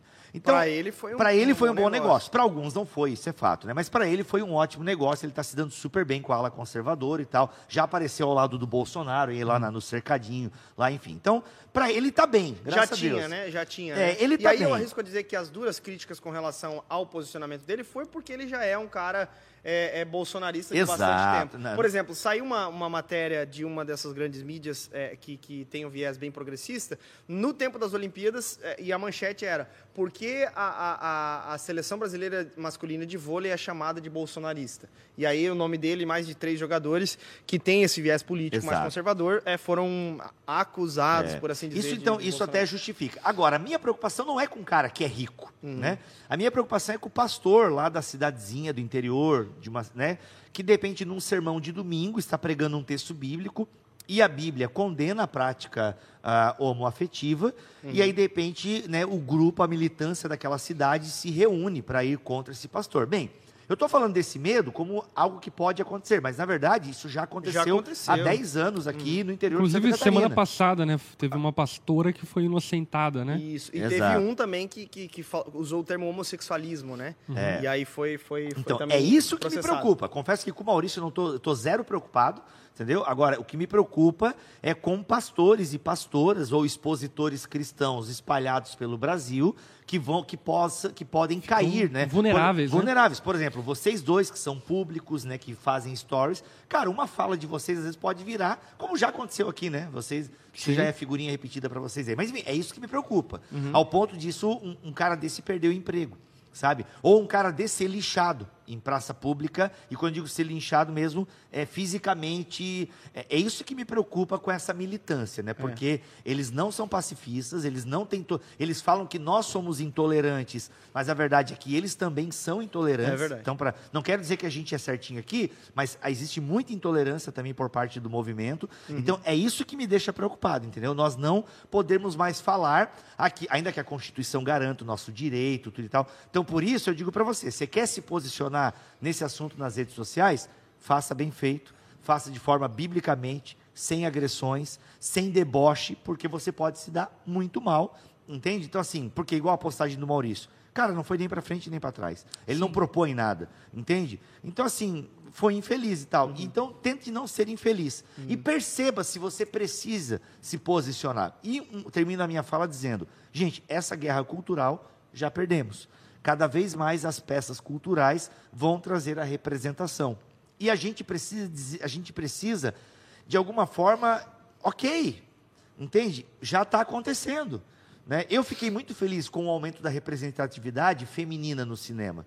A mulher no cinema, anos atrás, nada mais era do que um corpo bonito a ser explorado pelo homem, né? ou uma- um, um degrau para que o homem fosse o herói da história. Eu acho muito bonita essa revolução que de alguma forma está acontecendo, a mulher tendo papel, tendo destaque, sendo protagonista, não sendo aquela que precisa ser salva pelo príncipe encantado e tal. Acho isso muito legal. Porque eu tenho uma filha mulher e eu quero que a minha filha seja uma mulher que tenha espaço na sociedade, conquiste seu espaço e tudo mais. Sem, obviamente, ter que massacrar os homens e transformar os homens num boboca, né? Como, por exemplo, Christopher em Frozen 2 é um bobão. Né? Eu até falo, filho, isso aí não é um homem bom, não. O Christopher é muito bobão, né? tipo, é muito... Aí vai desse ensinamento em casa Exato, também, então né? tem que ter, mas é legal ver as mulheres mais, eu vou usar o termo aqui, né, que- da galera, empoderadas e tal. Mas não precisa também desempoderar o homem e tornar o homem um banana, também tem esse ponto. Agora, a gente também tem que ah, entender que a sociedade é composta por pessoas que gostam de pessoas do mesmo sexo. Então, é inevitável que tenha também representatividade dessas pessoas. Eu já estou dizendo, eu estou me preparando para o momento em que a Pixar fizer um beijo homoafetivo. Porque isso vai acontecer, não é quando. Aliás, não é se vai, é quando vai acontecer. E eu preciso ter uma educação sexual com a minha filha e com o meu filho, que em algum momento ela vai ver. Em algum momento a minha filha vai estar andando no shopping e ela vai me perguntar, papai, aquele homem está beijando aquele homem? Por quê? Ainda não aconteceu lá em casa isso, eu não precisei ter esse tipo de conversa com a Milena ainda. Tanto que eu não fui ver Eternos com ela, porque eu sei que Eternos, um filme da Marvel, já está nitidamente lá é, um, um beijo gay. Ok. E eu tenho que. Bibo, mas tu tá em paz com isso? Não. Eu acho que eu não concordo com a prática, mas eu vivo num mundo que tem pessoas que pensam diferente de mim e tem práticas sexuais diferentes da minha. Ok, como respeito isso, mas ao mesmo tempo mantenho o meu posicionamento bíblico e o meu posicionamento que eu acredito ser o caminho certo. É o que a igreja vai precisar balancear a partir de agora. Perfeito. É, de fato, a Bíblia ela é contra a prática homossexual, em- em- isso é- já é martelo batido para a igreja, e nós não podemos nos render nesse sentido, mas precisamos saber conversar com o nosso tempo. né? Cara, me permita reproduzir aqui uma coisa que o Iago fala. é, Não é porque o Iago fala aqui, meu Deus, mas é porque o Iago é um cara também que está na internet aí e de alguma forma representa a gente, né? Mas o Iago fala uma coisa bacana, porque a gente também precisa tirar um pouco essa nossa tara, essa nossa fixação pelos LGBT, sabe?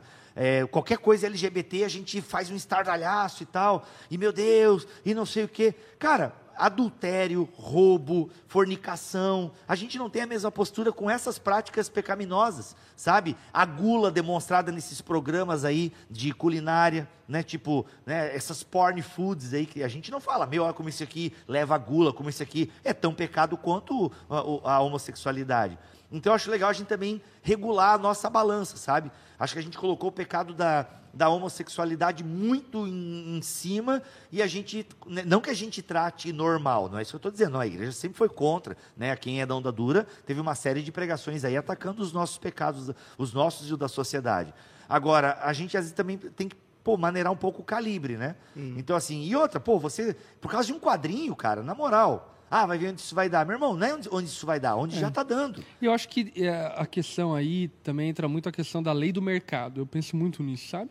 Ah, numa economia aberta, como hoje se propõe ser a economia mundial, até a China, que é comunista, vive uma economia aberta, é, se ganha batalhas não através de narrativas, se ganha batalhas através de compra, de poder econômico.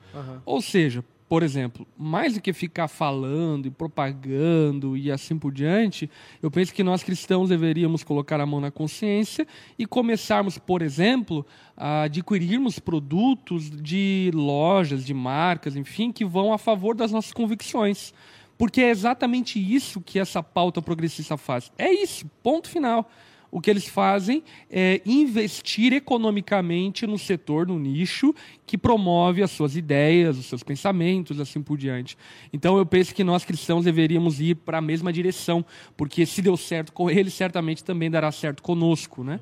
Então, é, eu acho que é, um- é a melhor maneira de nós, de alguma forma, entrarmos nesse, nessa arena é, não como crianças, né? Porque sou infantil. Uhum. Vou- Deixa eu falar aqui minha opinião acerca disso, né? Sou infantil. Ah, o filho do Superman beijou. O que, que vai mudar, gente?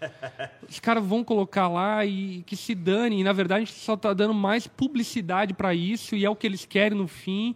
Que é a mesma coisa, por exemplo, agora vai ter o especial lá, nem vou falar o nome para não dar ibope, mas vai ter especial recorrente, já que todos os anos tem um especial que ofende a fé cristã, e todos os anos a gente cai na mesma armadilha Exato. de ficar propagando e ficar aumentando e ficar dando holofotes. É que, na verdade, eles, eles dão um tiro no próprio pé com esse especial aí. Eu, eu fico indignado com esse Capaz, especial. que Capaz. tiro no pé. Claro que Meu irmão, não. ele não, já, não, a gente calma, calma. piada pra eles. Ele- A propaganda é não assista. Não, não, calma, calma, calma. Mas eles se dão um tiro no próprio pé pela hipocrisia é, é, deles. Porque eles defendem. um- contradiz, você se tá falando. contradizem total. Porque eles falam em respeito, em, em amor ao Mas próximo. aí em, você está ai- esperando virtude de Não, quem não, mas tem Não, virtude. o exatamente, mas é um é, país- expõe a, a, a, a, a- hipocrisia dessa galera. Não, isso eu é um concordo fato. contigo, mas, cara, o Brasil é um país predominantemente cristão, católico, evangélico, com, com poucas expressões de outras Sim. religiões. E aí eles gente vêm e ofendem o nosso, o nosso Deus, o nosso Deus, com uma palhaçada que eles fazem. Eu discordo veementemente, sempre serei contra o. Não, mas ao- nenhum ao- crente, mas nenhum cristão Não, é, é. a favor. E, e a oportunidade que eu tiver de falar contra, eu vou falar. É ridículo o que eles fazem. Mas Não, aí mas que eu- tá.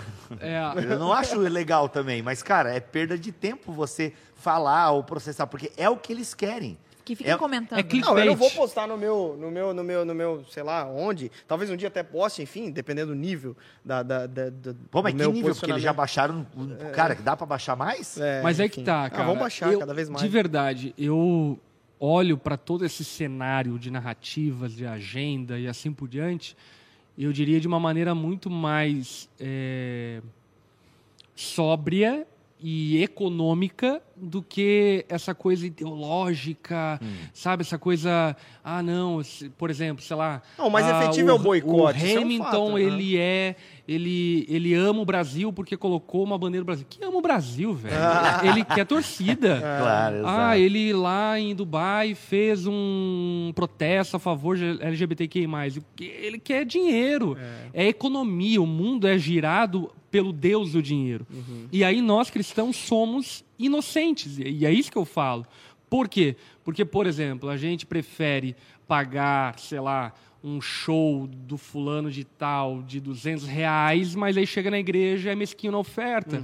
E aí, Isso é economicamente, a igreja é desprovida de recurso para usar o mesmo calibre de ataque no mundo.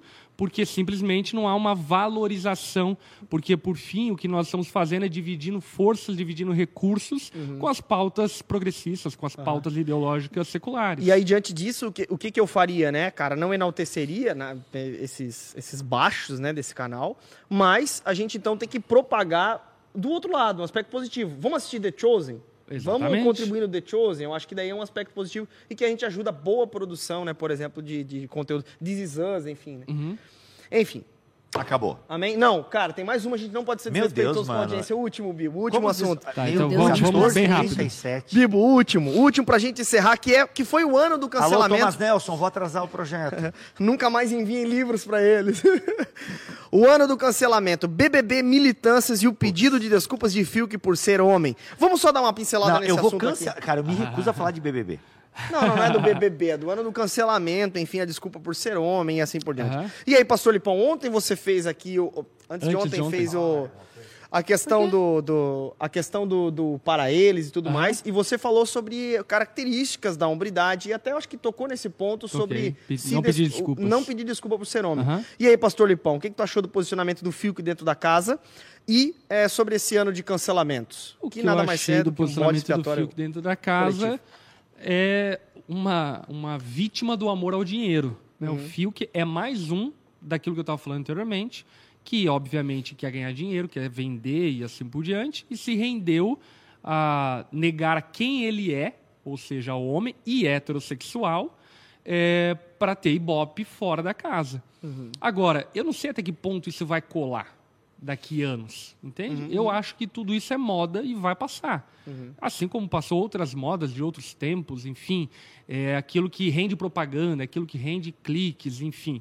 E vai passar, vai passar. E quando passar, o que eu acho é que pessoas como, por exemplo, ele, vão ficar com cara de tacho e de idiota.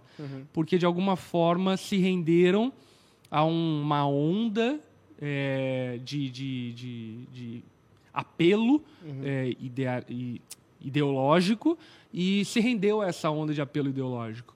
E essa cultura do cancelamento, cara, enfim, eu acho que, primeiro, é um direito, né? Você não gosta, não acompanha.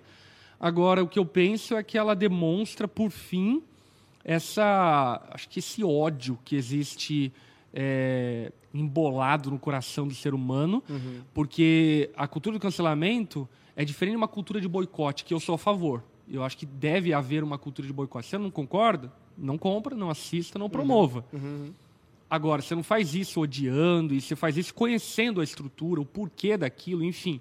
A cultura do cancelamento ela é uma cultura que está muito baseado em terceirização de posicionamentos. Ou seja, ah, o Bibo que eu acompanho se posicionou contra o governo, se posicionou contra tal pessoa. Então eu pego a fala do Bibo, empresto ela sem pensar, sem raciocinar e cancelo automaticamente e entro, obviamente, dentro de uma bolha, porque todo, todo mundo que vive uma cultura de cancelamento entra dentro de uma bolha, aonde aquela, aquela narrativa vai sendo alimentada. Então, eu penso que essa cultura do cancelamento ela, ela, ela é uma, uma espécie de, sei lá, de show de horrores, de ódio e de irreflexão da sociedade. É que dessa vez é, teve muita coisa que passou do ponto e que voltou contra eles mesmos, né? É, então, assim, é, teve várias questões, É na que eu acho que eles entraram na casa é, com uma sociedade X e saíram com uma sociedade Y e eles não acompanharam essa transição porque de fato 2020 vai 2021 vai ser contado na, na história como um ano de transição de muitas coisas, É. né? Então, o que aconteceu? Já vinha vindo alguns BBBs com uma... Porque sempre tem uma pauta, né? Eu acho que, é, acredito que já... Parece que já vem meio junto com, com, com os episódios, né? Daquele ano. E eles entraram com essas pautas lá em cima e nós temos que defender e, e, pass- e vamos atropelar todo mundo para defender essas pautas. Só que a, se voltou contra eles e eles não nem. Imagina, teve recorde de, de, de votos para expulsão. E, e quando eles chegavam aqui fora, eles falaram: gente, mas peraí, eu achei que tava bombando, porque eu tô defendendo com tudo, atropelando todo mundo. Então eu acho que eles experimentaram o, o- tipo assim, próprio can- cancelar os canceladores, Aham. mais ou menos assim, né? E, e que tá tudo muito estranho, assim, né? Hoje, por exemplo, você vai se pronunciar, você já não sabe mais o que, né? E é muito difícil. Não que a gente vai, né? Óbvio, enfim, nós somos cristãos e temos nossas posições, mas é, é, tem que estar preparado, vai levar de todos os lados, né? Vai. E foi o que a gente percebeu isso acontecendo muito ali, né? Então, eu vou dar, dar um, citar um exemplo, por exemplo, a, a- aquela Lumena, não sei se vocês Lumena. enfim, conhecem- conheceram. Ela é uma psicóloga e aí virou vários memes, né, ah, dela, assim, que ah, a Lumena não autorizou, inclusive tinha filtro, né? Ah, a Lumena não autorizou, não pode fazer isso porque a Lumena não autorizou e tal. Que foi uma das falas dela e tal, e ela atropelou lá. Enfim. E até teve uma psicanalista, hum, diretora de não sei o que lá, bem, mulher bem forte, assim, que fez uma carta aberta à Lumena, falando assim: você não nos representa. Então, a- é e teve isso em várias questões, né? A Carol com K, que, né, que a fala dela falando que Eles ah, queimaram os filmes, Essa né? eu sei que comprou seguidor russo. O Rafinha Bastos estava tirando palha dela. Sério, eu, eu conheço a Carol Conká pelo Rafinha Bastos, que esse eu sigo, né? Ele falou assim, gente, de repente a Carol Conká aqui ganhou 10 mil seguidores russos, que interessante. Isso é compra, né? Compra É. de Sim. seguidor. Então, assim, né? Ela saiu, ah, eu, eu vou sair eu- bem bonita com a minha carreira aqui fora e tal, bota no paredão e tal, e, né? Então, é, eu- eles entraram com essa coisa de vamos militar e tarará e, a- e passaram do ponto de uma forma não, enfim, né? Saíram e, e se depararam com a realidade de que não é assim que, que as coisas funcionam. quem estavam com eles se tornou contra eles, porque nem não representam o que de fato os militantes têm lutado pela causa do racismo, como em várias outras causas ali, né? Então, esse, esse realmente ficou para a história, né? Ficou. Deu uma- E eu, eu não- confesso que eu não assisti, na verdade eu não assisti nenhum dia, mas esses cancelamentos eram visíveis no Instagram, no É. Twitter, essa É, coisa Foi muito comentado, foi muito. E eu acho que só expôs nada mais, nada menos do que a hipocrisia também da galera que diz que defende os direitos humanos, Tá- mas tá, difícil viver. continua é, a, a atacar aquilo mesmo que eles defendem. Rodrigo Bibão, É isso aí. É, Thiago Leifert saiu do BBB, né? saiu. Agora Saiu quem vai agora apresentar vai é ser o Tadeuzão. Tadeu. Quem, Tadeu Tadeu? Schmidt. Tadeu Sério? Schmidt do Fantástico. Caraca. Ih, Enfim, Vai colocar os cavalinhos. Gente, obrigado! Ah, vai ser um. Vai ser um. Como é o E nome da- aliás, vai ser deixa um... eu só falar uma coisa profética aqui. Eita. Aí, pronto. Guarda, Eita. 2022 tem timão. Tem mesmo, isso é Tem verdade. timão. Isso é verdade. Corinthians armou um time, Armou um filho. time, trouxe Paulinho, Paulinho. de O volta. Palmeiras vai ganhar o Mundial, né? Até que Não enfim. vai, não vai. Não Não vai? vai. Não ganha? Acho que não ganha. Palmeiras tá na final, não Eu tá? torço pra que não, Não, ganhe. ele tá no Mundial, No né? Mundial, né? Ainda tem, tem Ah, fase verdade. classificatória, Não, eu gosto do Palmeiras. semi. Eu sou palmeirense. Eu gosto do Palmeiras. Bibo, obrigado, Oi. foi bom demais. Gente, até março do ano que vem, hein? É, verdade, Oh, meu Deus, cara. férias. Foi um, um último na mesa. Lari, muito obrigado por esse ano. Um feliz Natal, um próspero ano novo. Que Deus abençoe sua casa, sua família e seus Papai Noéis. Cadê o Peru? Pastor Lipão, feliz Natal, um próspero ano novo. Amém. Foi bom demais esse ano, hein? Foi bom demais, cara. Ano maravilhoso. Deus é Maravilhoso. bom demais em todo tempo. É verdade. Rodrigo Bibo, obrigado por esse ano. Foi bom demais É nóis, tê-lo prazer aqui na, na mesa. estar com vocês na mesa e tamo together. Tamo together. Daquele jeito. É isso aí. E você que tá em casa, muito obrigado pelo carinho durante todo esse ano. Foi uma honra ter vocês aqui comentando, brigando aqui no chat. Mas é importante que vocês estão Teve aí. vários superchats. Olha, Olha só. aí. Cara, a gente tá muito internacional. Tava vendo ali Nando, muito euro, dólar. Roberta, Obrigado. Joana. Eu vou por acaso colocar meu Pix ali. O De Nando deu repente- duas vezes superchat. Não sei se ele errou, achou É. que não foi, foi. Obrigada pelo erro, se foi um Mas erro. ele tá perguntando alguma coisa? A gente poderia responder. Não, não. Só, melhor pessoa, só tem né? figurinha. Que só dá e não pergunta. É legal. Só teve a Roberta fez um superchat e falou: amanhã, 20 horas, grupo pequeno na Onda Dura Recife. Ó, Olha aí, ó. boa. Estarei em Recife amanhã, hein? Pena Olha que não aí, ó. poderia estar no grupo Vai na onda pequeno. do- vai na- ah, vou estar na ponte, mas, pô, É estaria verdade. lá, estaria lá. É, Muito vai bom. ter o final do ano na, pon- na ponte, na, na onda dura, né? Vai ter Vai ter virada o- de ano. Ah, Aliás, se bem você lembrado. não tem aí um lugar para passar virada, venha pra Joinville, aqui na Onda Dura Matriz, Onda Dura Sede. A gente vai ter uma baita de uma festa de fim de ano maravilhosa. Vai ser top demais. A minha amiga Mariana está dizendo que o Palmeiras vai ganhar o Mundial. Inclusive, ela Iludida. é palmeirense, é assim, viciada no Palmeiras. Isso é predestinação, Mas, cara. Mariana, todos sabem que todos os anos você sofre com a perda do Mundial. Gente, obrigado, foi top demais. Tamo junto e até o ano que vem, meus caros. Valeu!